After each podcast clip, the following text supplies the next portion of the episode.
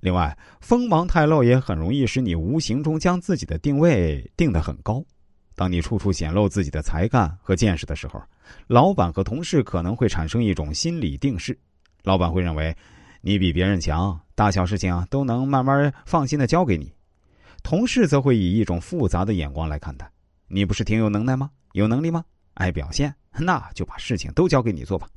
结果，要么你能者多劳，包揽超过你范围的工作。要么你鹤立鸡群，但一世独立被排斥在外；而当你一旦有所闪失，轻则老板可能说你还欠火候，重则同事落井下石，认为你这是自高自大的最好报应。锋芒毕露，还有可能会让初入职场的你啊过早的卷入升迁之争。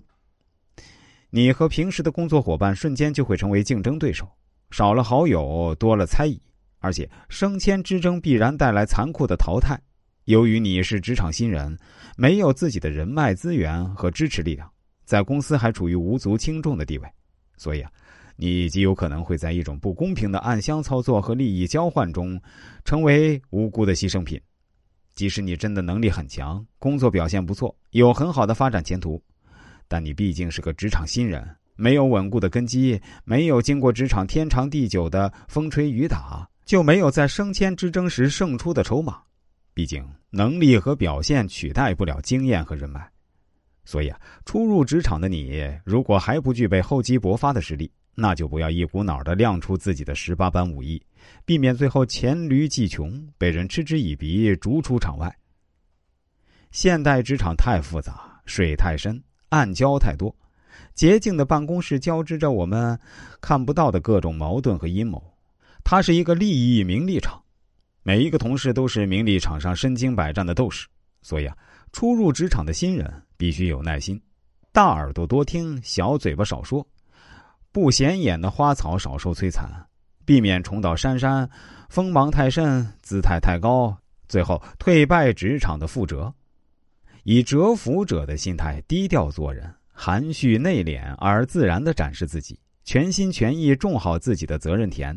尽快了解公司的软硬环境，建立起自己在公司内外的人脉网络，对公司存在的各种错综复杂的问题形成自己的判断能力和解决问题的能力。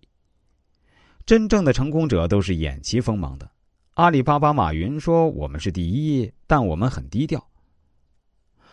周恩来身居高位，却始终保持内敛。钱钟书、老舍等文学巨匠名扬天下，却以普通人自居；